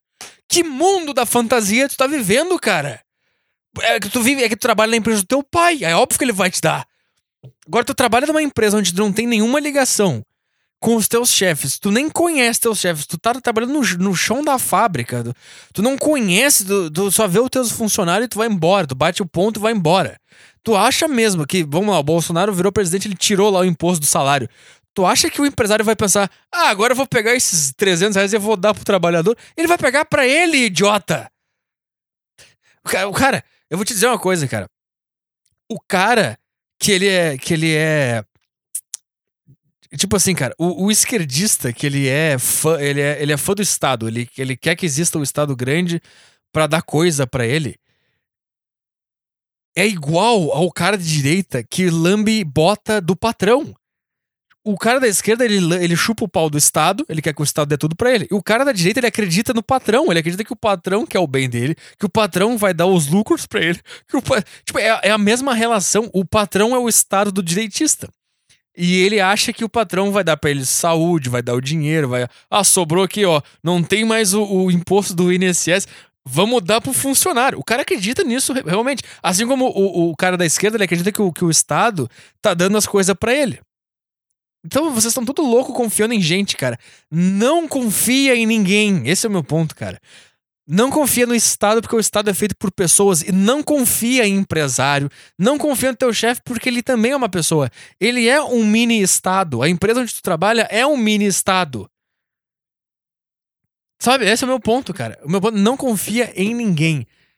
Tudo que o Estado ou o empresário querem é gastar menos e embolsar mais. Não tem essa de, ah, sobrou aqui uma grana, porque não tem mais esse imposto, ele vai dar pro funcionário. Vai! Vai sim! Tá bom! Tá bom, vai dar sim. É. Que mundo tu tá vivendo, cara? Meu, como é, por que que tu. Porque eu, eu, essa semana, ou semana passada, eu postei uma. Uma, uma pequena anedota contra empreendedores. Cara, a quantidade de cara que venho defender chefe e empreendedor, cara. Por que que tu tá defendendo um cara? Um cara hipotético, cara. É igual o cara que defende Estado, cara. Para de lamber o, o bota de quem quer que seja, cara. Para! Eu, como é que era? Eu botei, era tipo assim, empreendedor ele é o cara que ele passa um ano se fudendo, tá? Ele vira a madrugada pra ele porque ele quer criar um negócio lá. Daí ele passa um ano em dívida, e com insônia e não dorme, dorme direito, e trabalha pra caralho, e dorme no escritório. Ele passa um ano fazendo isso. E daí a empresa dele dá certo. E daí por isso ele acha que ele pode, ele pode explorar por 40 anos um monte de cara que não tem nada a ver com aquilo ali. E ele, enquanto ele fica viajando, é, sei lá, viajando de iate por aí, ele, ele, ele acha que ele pode fazer isso. Tá, ele pode, ele pode, mas ele é um pau no cu, tanto quanto o Estado, quanto, tanto quanto um governante que acha porque ele recebeu os votos das pessoas, ele pode ficar lá mamando enquanto a gente se fode pra pagar os negócios. É a mesma relação, cara. É a mesma relação. E daí a quantidade de gente, cara, que veio. E normalmente é, um, é uns cara, tipo, os caras têm 16 anos, anarcocapitalista, um monte de cara com um avatar de desenho animado, defendendo, cara, defendendo, ah, eles podem explorar sim. Cara, eles podem explorar, mas tu tem que, pelo menos, ter o direito de se revoltar. E, e de ficar puto com esses caras. Com esses merda. E não, e, os caras fazem de tudo para defender, cara. Isso que eu fico louco, cara. Pô, obviamente o cara ele quer fazer de tudo para ele lucrar mais. E, e, tudo que ele. Quanto menos ele puder pagar para ti, ele vai pagar, cara. Não tem essa de. Ele vai te dar os 200 reais aqui que sobrou do INSS, não precisa mais pagar. Não tem essa, cara. Ah, não precisa mais descontar aqui o, na folha tantos, tantos por cento de imposto. Agora ele vai dar pra ti, pro trabalhador. Não vai, cara.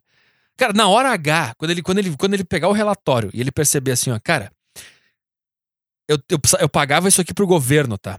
Eu pagava, sei lá, 2 mil pro meu funcionário. Ele ganhava 1.800.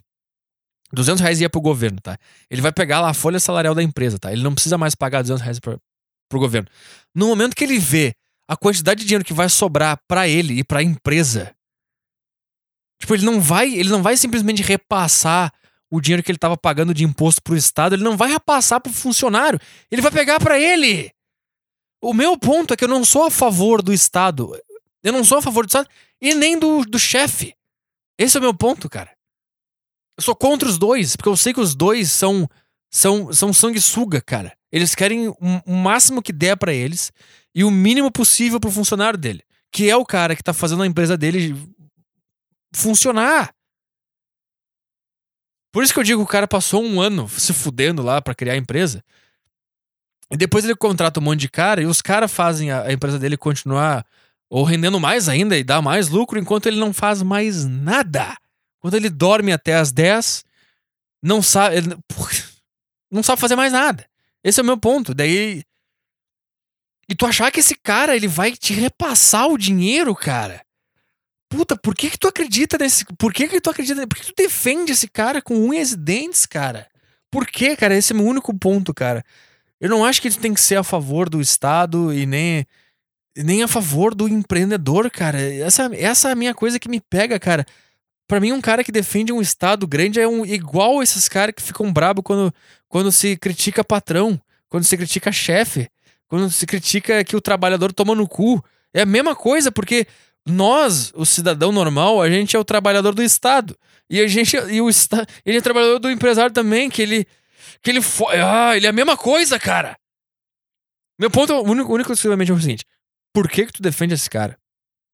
Por que que tu tá defendendo esse cara? Por que que tu tá chupando? Sabe por quê? Porque tu acha que um dia tu vai ser esse cara. Tu acha que um dia tu vai ser milionário. Tu acha que um dia tu vai ser o bilionário e tu vai explorar as pessoas também. Tu não vai ser, cara. Tu nunca vai ser esse cara. Nunca vai ser esse cara. esse, esse, esse é o meu podcast, cara. Cada ano que eu passo eu tenho uma ideologia diferente, tá? Esse sou eu. É, eu sou. A minha, a minha. A minha. A minha. Como é que é? Minha posição política é. Anarco-comunista conservador. chega, chega, exagerei, uma hora e meia, chega, tchau.